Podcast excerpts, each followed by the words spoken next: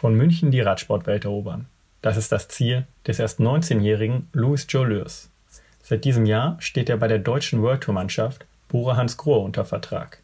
Obwohl er in seiner kurzen Zeit als Profi schon ein paar Rückschläge wegstecken musste, blickt er nach vorne und verrät uns, wie er die Rückschläge gemeistert hat, wie die ersten Monate bei den Profis laufen, was die größten Unterschiede zu seiner Zeit bei den Junioren sind und wie seine langfristigen Ziele lauten, das erfahrt ihr in unserer neuen Folge. Ich bin Emilio Limbach und ihr hört die Sportgondel. Ich kann nur dazu sagen, wenn Sie flotte Sprüche hören wollen, dann müssen Sie nach München gehen.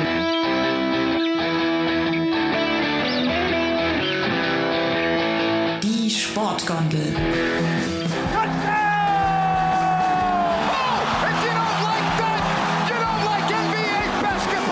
Der Lift für Sportfreunde. Fort der da oben, wie die gesenkte Sau. Muss es so sagen. Dann begrüße ich heute zu einer neuen Folge der Sportgondel den Boransgrohe-Profi Luis Joe Lewis. Servus, Luis. Joe. Richtig. Ja, drei Monate sind jetzt vergangen, seitdem dein Radsportprofi ja, äh, Leben so richtig angefangen hat. Das große Abenteuer. Und es ist ja schon einiges passiert. Also du bist Profi geworden, hast dein erstes Profirennen mit der Challenge Mallorca absolviert, ähm, deine ersten Weltranglistenpunkte in der Klassiker de Almeria geholt. Ein starker Start eigentlich. Und dann auch, ja, der erste Dämpfer. Auf der dritten Etappe der Volta ao Algarve, dann der Schlüsselbeinbruch. Auf der rechten Seite war es, oder? Ja, auf der rechten Seite. Ja. Ähm, davon hattest du dich dann aber auch wieder erholt, ne? Mhm. Und wolltest dann auch die Rennen Mailand-Turin und Coppa Eberterdi fahren. Richtig. Bist dann aber wieder ausgefallen aufgrund einer Covid-Infektion. Genau. Wie hart ist es, beziehungsweise war die Phase mit diesen zwei Rückschlägen für dich noch als junger Profi mit 19 Jahren erst? Ja, also grundsätzlich mal muss man ja sagen, dass es schon echt gut lief für mich, würde ich mal sagen. Also ich habe echt den Winter solide äh, überstanden, gut trainiert, im Trainingslager im Januar Fortschritte gemacht, dann bei den Rennen, bei den ersten auch echt mich gut gemacht, gute, gute Jobs übernehmen können im Rennen, den Jungs, den Liedern helfen können und echt auch schon einen Beitrag leisten können. Und leider ging es dann im Februar irgendwann los, als ich mir das Schlüsselbein gebrochen habe. Und ja, die letzten Wochen verlaufen jetzt so gar nicht nach Plan, als ich jetzt auch noch Corona bekommen habe. Ähm, schon sehr unnötig. Mai, da muss ich jetzt durch, aber äh, es war jetzt definitiv nicht die beste Zeit, die letzten paar Wochen. Gerade die letzten zwei, äh, wo ich zu Hause saß und mit quasi keinen Symptomen, aber Sportverbot durchs Team einfach als Sicherheitsmaßnahme äh, nur zu Hause rumsaß und ja, das fanden jetzt meine Eltern auch nicht so cool. Ich wohne ja noch zu Hause mit, mit gerade 19 Jahren und äh, definitiv nicht so cool. Ja, hat wahrscheinlich auch dein Trainingsplan ziemlich durcheinander geworfen. Ich glaube, dein Rennplan auch. Du hättest eigentlich morgen in oder wahrscheinlich heute schon in Spanien sein sollen, weil morgen, also wir nehmen auf für alle Zuhörerinnen am 1. April. Ähm, genau, morgen wäre, am 2. April wäre der Premio Miguel Indurain. Da hättest du eigentlich starten sollen, oder? Ja, genau. Also eigentlich hätte ich ja ohne Corona in Mailand Turin äh, Mitte März starten sollen, dann eine Rundfahrt drauf, also direkt danach. Und dann kam Corona, dann habe ich mich nach zwölf Tagen komplett ohne Fahrradfahren, äh, hatte ich dann auch geschafft und eigentlich geplant, dann ja eine Woche zu trainieren und dann das Rennen morgen in Spanien zu fahren. Beziehungsweise ich war auf der Ersatzliste und da einfach die, die Fahrer bei uns im Team es da sehr viele Ausfälle im Moment gibt. Also es sind ja echt sehr viele Jungs krank. Hatte ich äh, mit meinem sportlichen Leiter, also ähm, der, der wo da mich betreut, sage ich jetzt mal, und mit meinem Trainer ähm, überlegt, dieses Rennen zu fahren. Es wäre, war jetzt noch nicht 100% fix. Ich war mal gemeldet, aber hätte schon gut sein können, dass ich da morgen am Start gewesen wäre. Allerdings habe ich jetzt mit äh, einfach sicherheitshalber mit den äh, Herzchecks, also Cardio-Checks im Krankenhaus ein paar Tage nochmal verloren, leider. Ähm, dafür bin ich jetzt zu 100% sicher, dass ich quasi nicht Gefahr laufe, irgendwie eine Herzmuskelentzündung mir einzufahren, weil äh, gerade wo ich jetzt noch sehr jung bin, ähm, ja, es wäre einfach nicht gut, wenn man jetzt noch mehr Zeit verliert und deswegen ein, zwei Tage machen da nicht viel. Dafür falle ich jetzt für das Rennen morgen aus, klar. Aber ich, so wie ich gesehen habe, äh, ist das Line-up dort auch nicht schlecht. Also von daher das von unserer Seite wahrscheinlich schon gut besetzt und mein Einstieg wird kommen. Auf jeden Fall. Äh, wie geht's dir denn eigentlich? Du hast ja gesagt, keine Symptome. Also wird's dir jetzt auch körperlich eigentlich jetzt, wie du dich fühlst, nicht so schlecht gehen, oder? Ja, körperlich, wie gesagt, ich hatte quasi keine Symptome, hin und wieder Schlappheit und so eine leicht laufende Nase. Ähm, ich hatte halt trotzdem Sportverbot und so 13 bis 14 Tage ohne Sport, die merkt man dann doch tatsächlich. Ähm, ja, ich hoffe bzw. denke mal, dass ich recht schnell wieder auf mein Niveau kommen werde. Aber so ein bisschen äh, Training ist definitiv nötig, um wieder aufs Ausgangsniveau zu kommen und dann für um mich auf Rennen zu, vorzubereiten, muss ich natürlich nochmal eine Schippe drauflegen und da wäre es schon wichtig, dass man auch gut vorbereitet an den Start geht, weil sonst fährt man ja mit, um dann abgehangen zu werden und das hilft dir nicht und hilft dem Team einfach nicht. Wahrscheinlich. Genau. Genau, wir hatten es ja vorher schon angesprochen, ähm, dein Schlüsselbeinbruch. Wie viel Angst hat man denn da als Radprofi vor Verletzungen? Oder was heißt Angst? Vielleicht auch Respekt vor so Verletzungen. Ähm, gerade wenn man jetzt auch so Geschichten mitbekommt von beispielsweise Profis, ähm, die ja stürzen und sich schwer verletzen. Wir haben da letztens erst Egan Bernal beispielsweise mit dem Zeitverrat. Klar, das ist nochmal was anderes. Aber denkt man da auch manchmal drüber nach oder ist das einfach Teil des Jobs? Ja, definitiv. Also so eine gewisse Vorsicht fährt schon immer mit. Wobei während dem Rennen denke ich jetzt nicht so viel darüber nach, wo ich äh, stürzen könnte und mich verletzen könnte.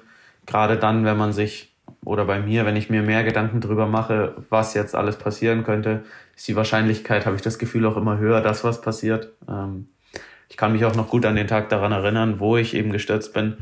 Ähm, ja, ich habe die ganze Zeit im Radio, in meinem Ohr, also über den, über den Funk, wir fahren ja dort mit Funk und hören, was der, was der ähm, sportliche Leiter, der Coach hinten im Auto quasi sagt und was wieder die Taktik angibt. Und die Devise war eben für die erste Stunde immer vorsichtig fahren, nichts riskieren, weil es war eben leichter Nieselregen und die Straßen waren schlecht. Und es war auch, glaube ich, dann, ich habe tatsächlich aufgepasst und immer eine kleine Lücke irgendwie gelassen zum Vordermann, und ich könnte mir schon vorstellen, dass es dann am Ende vielleicht auch der Grund war, dass ich eben zu vorsichtig war und nicht in, nicht einfach mich verhalten habe wie immer.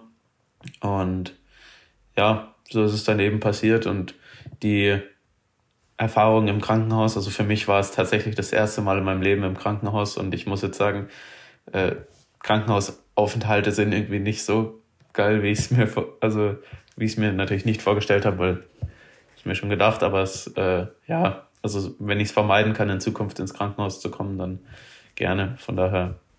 Ja. Was meinen denn eigentlich deine Eltern dazu? Du bist ja auch erst 19, äh, hast ja jetzt nicht gestern erst angefangen mit dem Radfahren.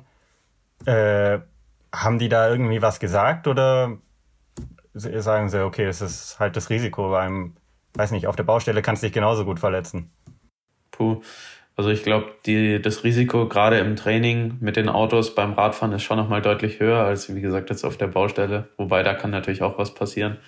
Ähm, ja, also meine Mutter zum Beispiel, die äh, sagt schon vor jeder Trainingseinheit, fahr bitte vorsichtig und mach lieber langsam.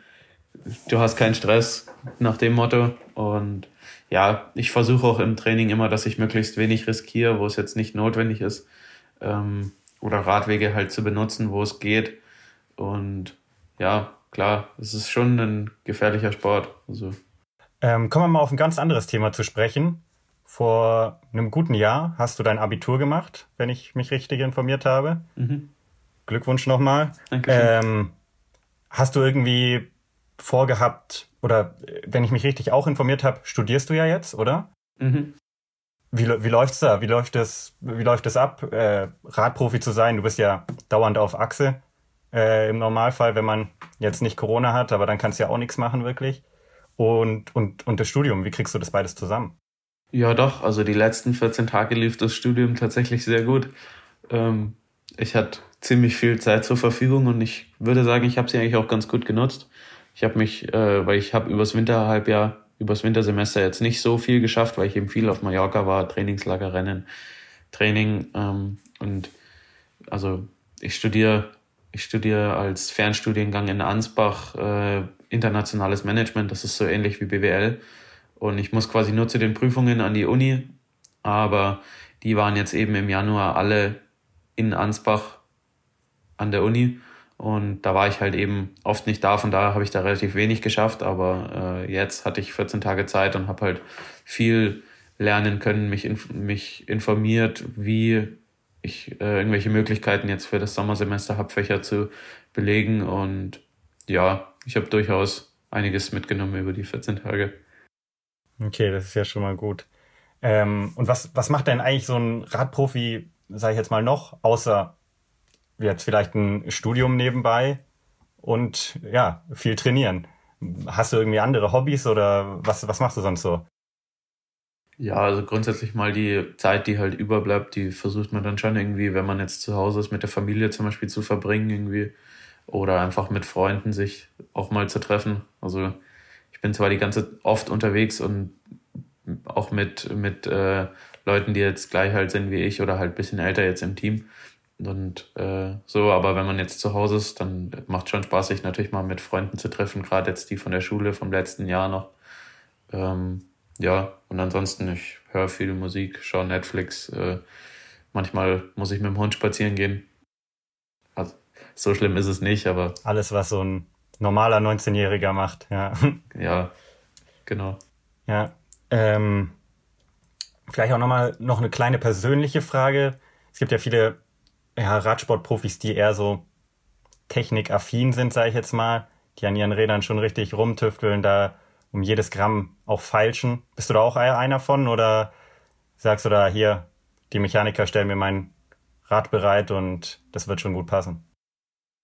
Ja, ziemlich genau. So ist es eigentlich. Also grundsätzlich mal haben die Mechaniker ja die Macht über das Fahrrad. Äh, natürlich, wenn ich jetzt sage, okay, der Lenker, der gefällt mir gar nicht, äh, bitte darf ich das Modell fahren, dann ähm, wenn man da nicht fragt, ich meine, heutzutage sind die Räder technisch schon sehr kompliziert. Äh, wenn man da nicht fragt, dann bekommt man das schon gewechselt. Ähm, wobei mit denen darf man sich jetzt auch nicht verscherzen, weil, wie gesagt, wenn man dann zu oft fragt, du wechsel mal den Lenker oder weiß nicht, dann kann es auch mal sein, dass sie irgendwie sauer werden oder so. Es dauert ja schon durch, also schon relativ lange da so mit den ganzen Kabeln und so das zu verlegen. Aber das machen eigentlich die Mechaniker da und genau. Ich bin da recht unkompliziert, würde ich jetzt mal sagen. Okay. Würde ich mal so behaupten. Top. Wie, wie bist du eigentlich zum Radsport damals gekommen? Also, das ist ja jetzt auch nicht, sei jetzt mal wie Fußball, ähm, dass jeder Zweite macht und da irgendwie in den Verein gesteckt wird. Ja, genau. Also, ähm, ich hatte einfach, anfangs habe ich Fußball gespielt, sieben Jahre lang, und irgendwann hatte ich keine Lust mehr weil so meine Teamkollegen alle irgendwie sich so abgewendet haben, sage ich mal, und irgendwie nicht mehr so wirklich Lust hatten, nicht so ernsthaft dabei waren. Und dann ich mir auch so, gesagt, so gedacht, okay, ähm, da muss ich mir jetzt nicht allein so voll die Mühe machen, wenn die eh da irgendwie absagen oder dann keine Lust haben. Und ja, meine Mutter war öfters mal im Fitnessstudio einfach nur so und hat äh, so Spinning-Kurse also so Indoor-Cycling quasi besucht. Und da war, ähm, da war der Trainer vom örtlichen Radverein, war da mal in so einem Kurs. Und äh, als sie mal meinen Bruder mit in diesen Kurs geschleppt hat, ähm, hat der Trainer mal meinen Bruder angesprochen, ob er nicht Lust hätte, mal so in ein Mountainbike-Training und äh, zu kommen und zu schnuppern. Und ja, am Ende war es halt so, dass er da regelmäßig dann irgendwie zwei, dreimal die Woche sich mit anderen äh, Gleichaltrigen getroffen hat und dann Runden gedreht hat. Und ja, nach einem Jahr zugucken, habe ich mir dann halt so gedacht, äh, egal was der da macht, ich weiß, nicht, weiß es nicht so genau, aber ich will das auch machen. Einfach weil der große Bruder da so als Vorbild wahrscheinlich äh, wollte ich das halt auch machen und habe dann auch einen Mountainbike bekommen und nach ein, zwei Jahren sind wir dann zur Straße gewechselt, also zum Straßenrennsport und da jetzt auch geblieben. Also das ist ja definitiv mein... Dein Terrain. Genau, mein Terrain. Danke. Genau. Äh, du hast ja angesprochen, vielleicht nochmal für die ZuhörerInnen, äh, dein Bruder ist ja auch Radprofi, ähm, wenn ich richtig informiert bin, beim deutschen äh, Kontinentalteam Lotto Kernhaus. Mhm. Ähm, habt ihr oft Kontakt? Wohnt ihr auch noch zu Hause? Fahrt ihr da zusammen raus oder ähm, seht ihr euch nicht mehr so oft? Ja, der ist natürlich auch relativ viel unterwegs mit seinem Team und auf Rennen. Ähm, von daher, dieses Jahr haben wir uns jetzt tatsächlich noch nicht so oft äh, gesehen. Oder sehen tut man sich schon öfters, aber zum Beispiel zusammen trainieren ist hin und wieder schwer, weil äh, man ja in ganz anderen Situationen steckt. Wenn ich mich jetzt auf ein Rennen vorbereite, dann trainiere ich vielleicht in den Tagen davor dann nicht mehr so viel. Und wenn er jetzt kein Rennen da hat, dann passt das Training in dem Fall vielleicht nicht zusammen. Und ja, ganz grundsätzlich, wenn man halt unterwegs ist, sieht man sich natürlich nicht. Aber der wohnt schon auch noch zu Hause. Ja, äh, um nochmal drauf zurückzukommen, ähm, wie du zum Radsport gekommen bist. Wann, wann hast du denn so wirklich gemerkt, dass du auch, dass Radsport dir nicht nur Spaß macht, dass du es gerne mal machst ähm, zweimal unter der Woche und einmal am Wochenende oder zweimal am Wochenende, um schön Kaffee trinken und Kuchen essen zu gehen, sondern dass du damit auch wirklich Geld verdienen kannst. Ähm, ja, so mit dem, wann ich so für mich entdeckt habe, ganz grundsätzlich mal würde ich sagen, so die ersten zwei Jahre war das Ganze mehr so eine fremdgesteuerte Sache, sage ich mal. Da war, war das dann mein Bruder oder meine Mutter, die mich halt so angetrieben haben und mir immer so diesen letzten Kick gegeben haben, von wegen jetzt beweg dich und zieh dich um, fahr auch mit. Und eigentlich hat es mir schon immer Spaß gemacht, aber anfangs hatte ich jetzt nie so die große Motivation. Da fand ich es immer cooler, wenn man äh, zu den Rennen mitfährt und ich dann meinen Bruder unterstützen konnte und halt anfeuern und zugucken. Das war anfangs viel geiler. Und dann mit 15 oder mit 14 habe ich, glaube ich, äh, das erste Mal den, da bin ich bayerischer Meister geworden in der Nachwuchsklasse und ja, das war halt so die Saison, wo ich hin und wieder dann tatsächlich auch irgendwie mal um den Sieg mitfahren konnte. Und da habe ich dann schon irgendwann so diese Motivation auch selber bekommen, wenn ich halt gesehen habe, ja, bei Rennen, das, da geht wirklich was und da kann man was erreichen. Und habe dann über die Jahre immer weiter quasi mein Trainingspensum und Rennen, die Renntage erhöht, sage ich jetzt mal, auch neben einfach parallel zur Schule. Also ich bin ganz normal durch die Schule und habe das quasi immer gut kombinieren können. Und wirklich so im Jahr 2020, als der Lockdown begann, da habe ich dann nochmal so ein nächstes Level, würde ich sagen, erreicht, weil da war dann, da hatte ich dann den halben Tag immer nichts zu tun. Bis 12 Uhr irgendwie so, so eine Online-Konferenz mit den Lehrern und mit den anderen, äh, mit den anderen Schülern und danach war halt dann einfach frei und da habe ich halt dann auch den Tag genutzt und bin irgendwie jeden Tag drei, vier Stunden oder so gefahren. Natürlich habe ich auch einen Trainer gehabt, der mir gesagt hat, so jetzt machst du mal einen Tag Pause oder heute trainierst du das und am nächsten Tag das. Aber ich habe einfach viel Zeit auf dem Fahrrad verbracht und äh, auch große Fortschritte, sage ich mal, gemacht und dann auch international bei Rennen tatsächlich so Podiumsplatzierungen erreicht.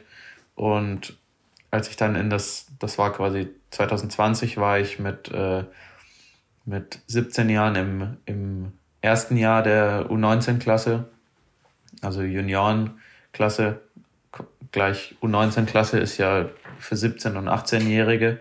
Also war ich da quasi noch der Jüngere. Und als es dann, als ich 18 wurde und dann in, den, in das zweite Jahr kam, quasi letztes Jahr, da war dann natürlich Vollgas. Also da war dann der Hunger richtig da. Und das, da ging es ja dann auch relativ schnell. Ja. Äh, du hast kurz gerade vorher angesprochen, drei, vier Stunden fahren. Ich glaube, äh, manchen Zuhörern ist gar nicht bewusst, wie viel, wie lang so Radprofis, ich sage jetzt mal im Schnitt, es variiert ja, wie du gesagt hast, Pausetage, manchmal mehr, manchmal weniger. Aber so im Schnitt, was würdest du sagen, wie viele Stunden besitzt du beispielsweise in der Woche auf dem Rad? Also äh, diese Woche leider nur zwei oder drei, ähm, traurigerweise. Aber ja, wenn es jetzt im Trainingslager eine sehr intensive Woche ist, wo man wirklich einen großen Umfang fährt, äh, da können das dann schon, ich sag mal, 28 bis 32 Stunden pro Woche sein. Ähm, und wenn ich jetzt normal trainiere, dann bewegt sich das zwischen 18 und wahrscheinlich 28 Stunden. Ähm, wobei so im Bereich über 25 Stunden pro Woche, da ist es dann schon eine sehr intensive Woche, die dann auch eine, eine Pause danach braucht. Ähm, genau. Ja, also fast ein ganzer, ganzer Tag geht allein nur mit dem, mit dem Fahrrad drauf. Äh, du hattest ja angesprochen, du bist eher so reingeworfen worden, sag ich jetzt mal, in den Radsport auch so oder mit mitgekommen. Ähm, würdest du sagen, ich, ich würde ich würd jetzt mal deinen Worten entnehmen, dass dein Bruder auch ein Vorbild für dich war äh, in der Hinsicht beim, im Radsport, aber hast du oder hast du so ein wirkliches Vorbild äh, im Radsport? Ist jetzt natürlich immer schwierig, wenn man auch schon Profi ist, aber äh, vielleicht früher irgendwie. Du bist ja jetzt auch nicht die Generation, äh, bei denen viele sagen so, ja, Ulle, also Jan Ulrich ist mein großes Vorbild gewesen. Äh, das war ja jetzt auch nicht mehr deine Zeit. Hast du da irgendwen gehabt? Ja, grundsätzlich mal gab es einfach mehrere, würde ich sagen. Also so Leute wie äh, Marcel Kittel definitiv, also wo der so erfolgreich war und Tour-Etappen gewonnen hat, äh, das hat mich schon mega motiviert. Oder äh, John Degenkolb, der wo Mailand San Remo gewonnen hat. Das war definitiv ein Ereignis, was, was besonders war. Das sind jetzt auch sogar deutsche Fahrer. Ähm, genau, aber dann auch einfach so Chris Froome zum Beispiel der Toursieger oder ja, wie gesagt, also da gibt's viele große Namen, die mich da inspiriert haben und wo mich motivieren. Ähm, und jetzt mit vielen von denen am Tisch zu sitzen, ist natürlich im Trainingslager zum Beispiel, ist natürlich äh, enorm. Also das ist schon mega beeindruckend und cool. Ähm, aber so diesen einen würde ich jetzt nicht sagen, dass es gab. Okay. Also einfach der Sport an sich hat dich einfach auch fasziniert. So. Ja. Ja, es ist, glaube ich, einfach die Faszination am, am Radsport auch, genau. Kenne ich, kenne ich selber auch. Jetzt habe ich kurz den Faden verloren. Ähm, genau, im Team. Gibt es da jemanden, vielleicht einen älteren Fahrer, der auch, sage ich jetzt mal, dich so ein bisschen zur Hand nimmt und sagt, hier, guck mal, Louis Joe, hier kannst du noch ein bisschen was lernen, ich jetzt mal, oder hier, gib dir halt ein paar Tipps. Gibt's da, gibt's da einen speziellen, ich sag jetzt mal, Mentor ist da jetzt vielleicht schon ein ziemlich großer Begriff, aber gibt es da jemanden, der so eine Bezugsperson im Team für dich? Ja, Mentor wäre jetzt tatsächlich eine, ein großer Begriff, aber klar, also bei jedem Rennen, wo ich jetzt war, gab es mindestens einen, der wo mit dem ich perfekt klarkomme, sage ich jetzt mal, und der wo mir halt einfach Tipps geben kann, wobei da eigentlich alle sehr gut sind, sei es äh, bei der Mallorca Challenge Emu und Ben Zwiehoff, also Buchmann, Emanuel und Ben Zwiehoff oder ähm, ja, Nils Pollitt zum Beispiel bei der Klassiker Almeria und bei der Algarve. Ja, also das sind definitiv jeder hat mich da eigentlich super willkommen geheißen und also ist da mega, mega nett und äh, hilfsbereit. Äh, genau. Ähm, du, also hat dich dein neues Team äh, relativ gut aufgenommen, wie es scheint, weil du bist ja direkt von den Junioren zu einem einem der besten Teams der Welt, zu einem World Tour Team Borans Grohe gekommen, hast die U23 quasi übersprungen. Was sind so für dich dann da auch so die größten Unterschiede zwischen den Junioren und den Profis? Ähm, ja, es ist einfach natürlich nochmal zehnmal professioneller. Also man kommt halt zum Rennen im großen Reisebus, also in dem Teambus. Das ist schon richtig beeindruckend. Da ist eine Kaffeemaschine drin, da ist eine Couch, da ist vom Arzt bis zum Physiotherapeut jeder dabei. Ähm, und ja, die Rennen werden halt auch anders gefahren. Also bei den Junioren waren halt die Distanzen irgendwie so 90 bis 110 Kilometer, so im Durchschnitt 120 mal. Und da wurde einfach drei Stunden, sage ich mal, Vollgas gefahren. Und jetzt bei den Männern ist es halt so, da ist die ersten 40 Minuten echt schnell. Da muss man sich halt richtig zusammenreißen einmal. Aber dann wird das Tempo auch wieder langsamer, weil das Ziel ist es ja am Anfang, gerade bei so flacheren Rennen, äh, dass man ein paar Fahrern in der Spitzengruppe einen gewissen Abstand gibt, um dann quasi äh, ja da einfach gezielt äh, einen Zeitabstand zu geben, um, um diese dann so zu schließen, dass man zum Beispiel bei, wenn es zum Sprint kommt, zwei Kilometer vor Ziel, äh, die erreicht. Also das ist quasi genau geplant, wenn man jetzt den Fernseher anschaltet und, und sieht, okay, da ist, fahren drei Mann mit zwei Minuten Vorsprung rum und jeder im Fernsehen freut sich und drückt die Daumen, dass sie durchkommen, aber eigentlich weiß man hinten in dem großen Peloton, dass das nicht passieren wird, weil der Plan ist genauso, denen einen gewissen Zeitabstand zu geben und die dann wieder einzuholen. Äh, aber so verhindert man halt zum Beispiel, dass jetzt äh, irgendwie Fahrer ähm, aus dem großen Feld irgendwie weg, wegattackieren und äh, ja, irgendwie eigene Pläne da entwickeln. So ist halt viel mehr Kontrolle auf dem Rennen. Allerdings äh, ist es dafür dann hinten raus auch deutlich schneller als Juniorenrennen. Und genau, das ist definitiv anders. Gibt es auch große Unterschiede im Training oder würdest du sagen, gut, du hast jetzt deinen Trainingsplan, den, oder einen ähnlichen Trainingsplan, nur der ist ein bisschen intensiver geworden? Oder würdest du sagen, boah, da, da wird schon nochmal ein richtiger Schritt gemacht? Also grundsätzlich mal war ich letztes Jahr mit meinem Coach schon sehr professionell unterwegs. Ähm, von daher ist es jetzt keine, keine Riesenänderung, sage ich jetzt mal. Ähm, es ist halt einfach, wie gesagt, nur die Intensität und die Menge, die sich nochmal enorm ändert. Also ich hatte jetzt über den Januar verteilt, glaube ich, dreieinhalbtausend Kilometer mit den Rennen und dem Trainingslager. Das hatte ich halt letztes Jahr zum Beispiel definitiv nicht. Da habe ich einfach tausend Kilometer weniger gehabt und auf vier Wochen ist es schon ziemlich viel, ähm, wenn man bedenkt, dass er ja nur eine vier Wochen hat. Ja. Also die Umfänge und die Intensitäten erhöhen sich einfach enorm, aber inhaltlich würde ich jetzt sagen, ist es nicht arg viel, was neu dazukommt oder irgendwie, ja. ja. Spürst du das auch in den Beinen, sage ich jetzt mal, oder frage ich jetzt mal so blöd? Also spürt man das richtig, dass, dass es. Ja? Auf jeden Fall, ja. Ja, deswegen, das Ziel ist es eben, diese Steigerung möglichst äh, so hinzubekommen, dass man den Körper dabei auch schont und quasi nicht kaputt macht. Und deswegen versuche ich auch jetzt nach einer Krankheit eben einfach da mir die Zeit zu geben und da auf den Körper dann auch zu hören und nicht irgendwie, dass man was kaputt macht, weil wie gesagt, die Karriere ist hoffentlich noch lang. Ähm, der Vertrag geht über drei Jahre und äh, ja, da muss ich mir einfach die Zeit nehmen, um dann am Ende auch dahin zu kommen, wo ich, wo ich will. Genau, du hast es äh, schon angesprochen. Äh, der Vertrag geht über drei Jahre. Das wird dir wahrscheinlich auch ja ziemlich viel Vertrauen, damit wird dir ziemlich viel Vertrauen geschenkt und auch Sicherheit gegeben, oder?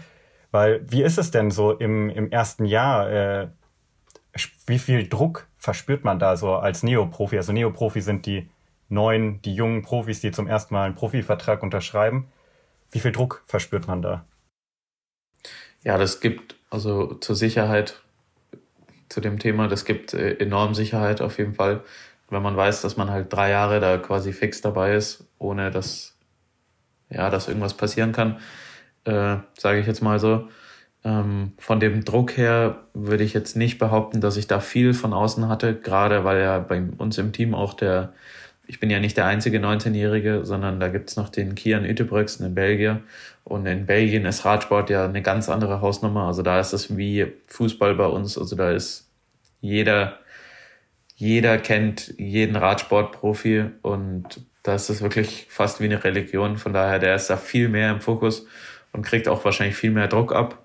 Ähm, ich bin da schon, da kann ich dankbar sein, dass ich da äh, quasi relativ ohne Druck durchkomme und den einzigen Druck, den ich habe, der ist natürlich auch nicht ohne, ist mein eigener, weil halt ich habe natürlich auch Erwartungen und würde gerne äh, das erfüllen, das Vertrauen, was mir gegeben würde, halt auch äh, einfach bestätigen.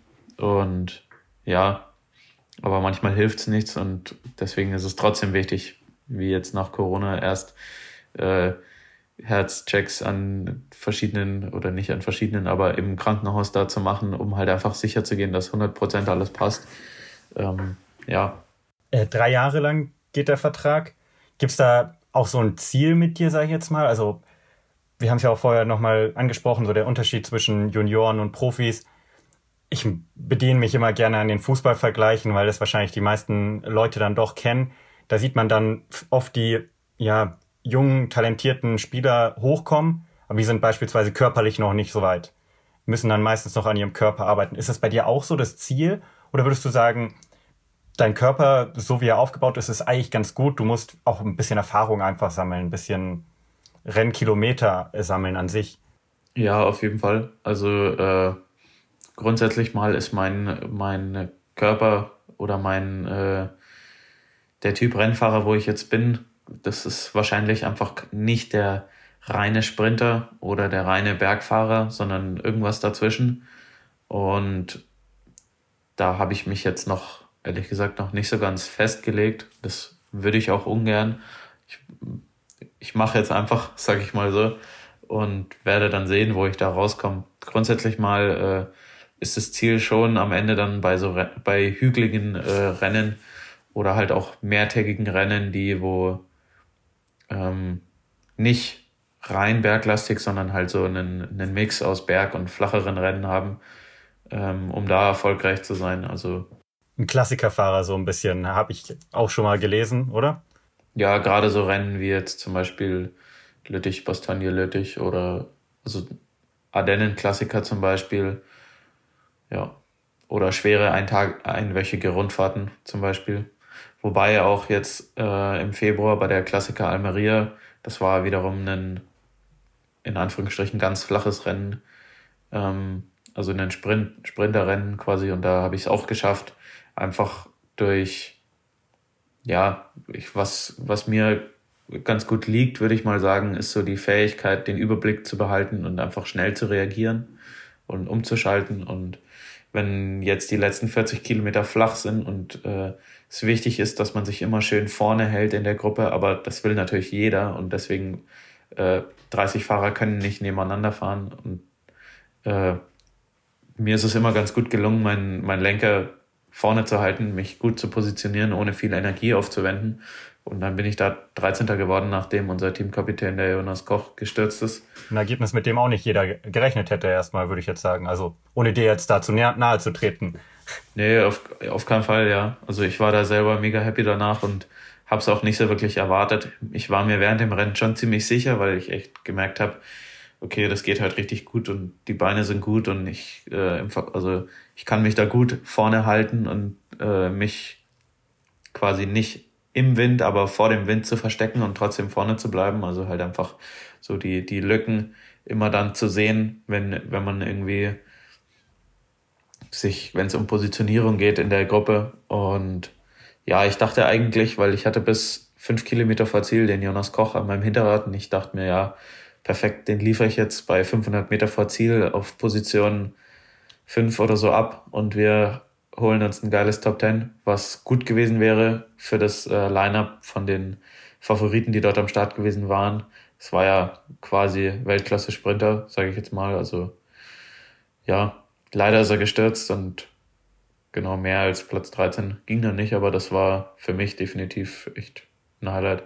Ähm, nur kurz als Nachtrag äh, für die Zuhörerin, du bist ungefähr 1,79, wenn ich das richtig auf der Borans Grohe Seite gesehen habe und circa 66, 67 Kilo schwer, nur zur Einordnung zum Thema von vorher. Aber ich möchte auch nochmal ein Thema aufgreifen. Du sagst ja, du bist eher so der Radsporttyp Klassikerfahrer. Was ist denn eigentlich mit dem, mit dem Bahnradsport? Weil da warst du ja auch ziemlich erfolgreich. Zweiter EM-Junioren Mannschaftsverfolgung 2020 bei den Junioren, wie angesprochen, und auch Weltmeister 2021 bei der Mannschaftsverfolgung der Junioren. Äh, da hast du ja gute Ergebnisse verzeichnet. Ich habe mal gehört, du, du wolltest da die höhere Kurbel ausprobieren äh, oder die größere, äh, damit du schwerere Gänge fahren kannst. Ähm, was nicht erlaubt war, oder? Äh, bei den Junioren? Habe ich mich da richtig informiert? Du schaust so? Ähm, ja, eigentlich bei den Junioren ist die Übersetzungsbeschränkung gibt's quasi nicht mehr. Also da darf man jeden Gang fahren, den man mag. Dann habe ich mich falsch informiert. Während hingegen auf der Straße darf man das, also da gibt's auf der Straße gibt's eine Übersetzungsbeschränkung und auf der Bahn. So meinte ich's, so meinte ich's. Tut mir leid, dann habe ich das nicht richtig artikuliert. Okay. Ja, alles gut.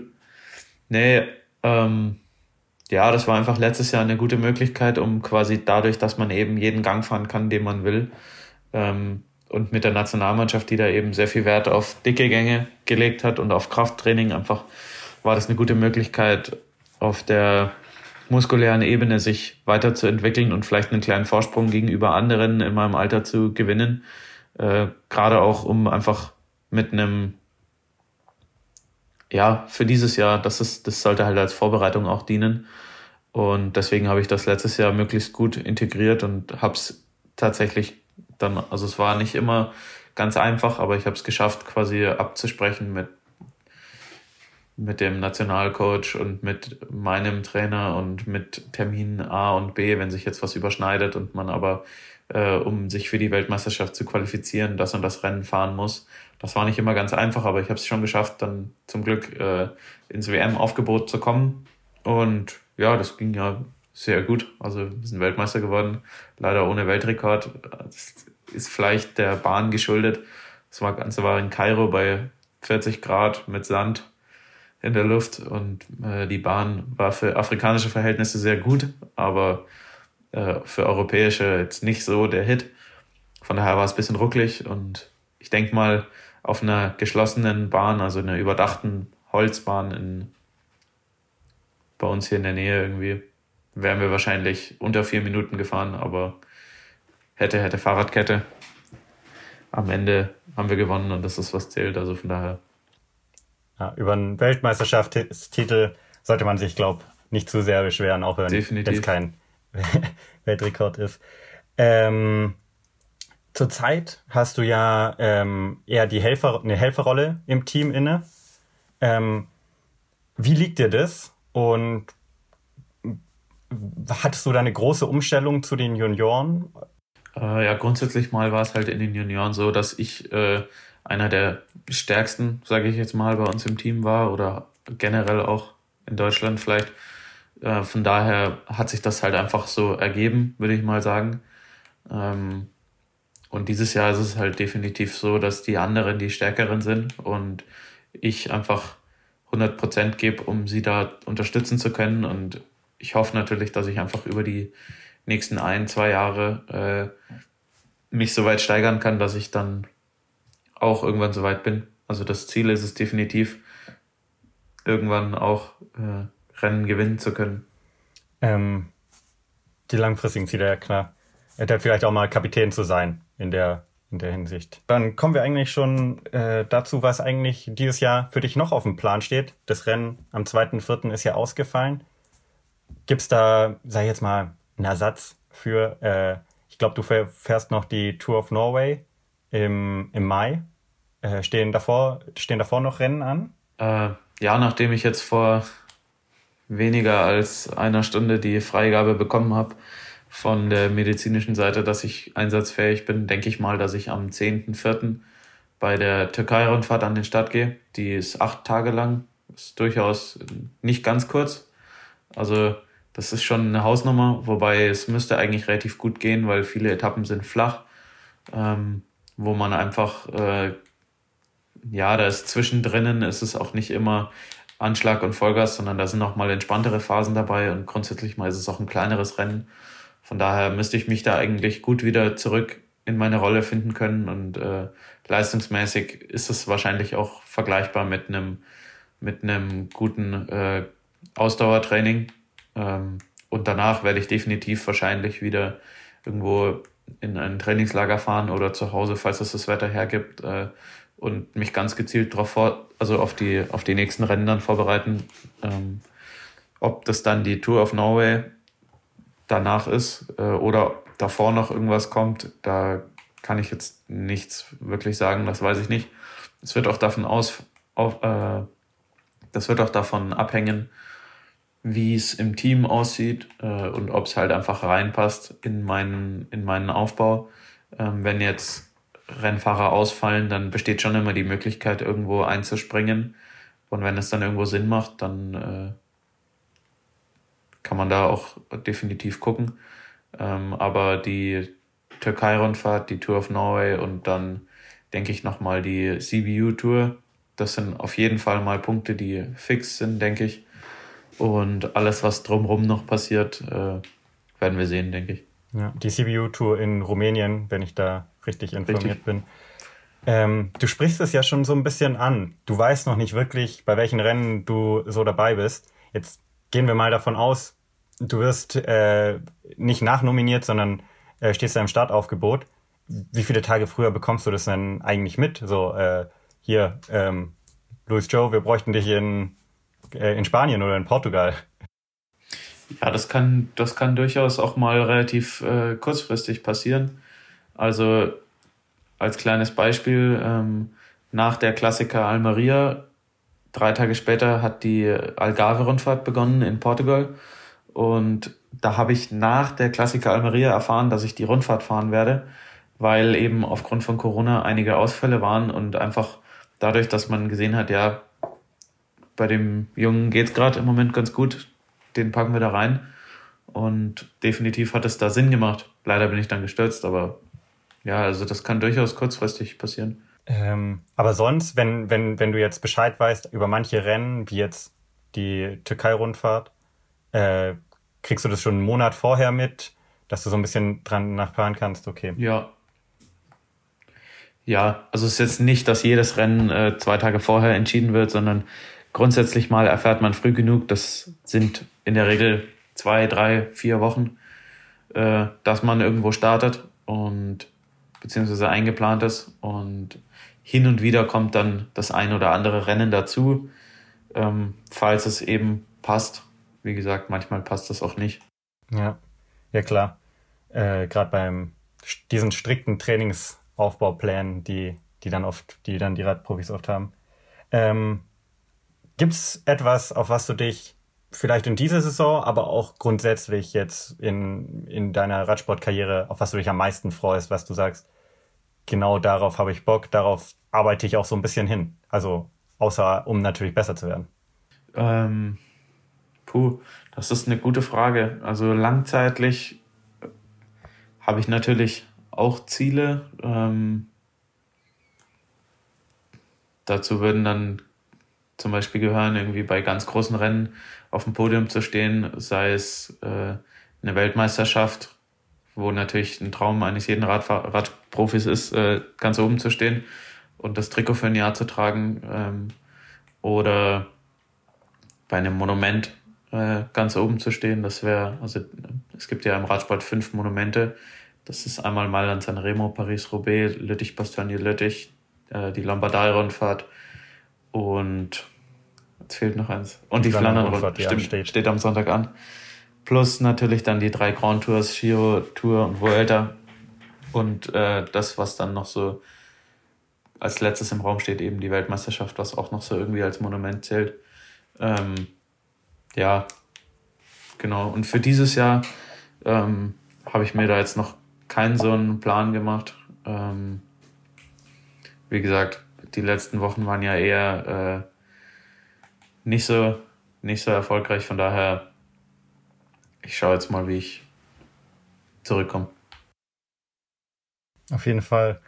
Ähm, gibt's, gibt's denn eigentlich vor so einem, vor so einem Rennen, vor so einem Tag vor einem Rennen oder auch am Renntag, hast du da irgendwelche, ja, vielleicht auch Rituale oder ist man da ziemlich aufgeregt? Hast du da irgendwie einen speziellen Ablauf oder bist du da jetzt schon so lange drin in, in diesem Rennmodus, dass du sagst, ja, morgen ist halt das Rennen, ist halt wie morgen zur Arbeit zu gehen. Ja, ganz grundsätzlich. Also wenn jetzt am nächsten Tag ein Rennen ansteht und äh, also zum Beispiel ein Eintagesrennen, wenn man jetzt nicht jeden Tag, klar, manchmal hat man auch fünf Rennen hintereinander, da ähm, sieht es dann anders aus, aber wenn jetzt morgen Rennen wäre, dann würde ich heute am Vormittag eine Runde fahren, um mich vorzubereiten, also eine Stunde, eineinhalb bis zwei, ähm, einfach um ein bisschen den Körper auf Schwung zu halten, dann würde es wahrscheinlich losgehen, dass man sich eine große Portion Nudeln oder so macht, beziehungsweise bekommt. Äh, einfach gut, sich stärken quasi. Genug Kohlenhydrate. Ähm, ja, und dann direkt vorm Rennen einfach Ruhe bewahren, cool bleiben, einen Kaffee und ja, dann, dann wird das in der Regel. Gut, gut. Dann mit diesen Worten, dann wird es in der Regel, würde ich sagen, sind wir am Ende angekommen. Vielen Dank dir für die Zeit. Gerne, gerne. Dir natürlich einen guten Formaufbau jetzt, äh, eine erfolgreiche Saison jetzt und in den kommenden Jahren. Und genau, mach's gut. Dankeschön, Dankeschön. Super nett. Die Sportgondel. Hinblick, egal, immer ein Hinblick auf was? Was soll das? Was wollen wir hinblicken? Auch ein Hinblick auf dieses Interview. Sportgondel ist eine M945 Produktion. Ein Angebot der Media School Bayern.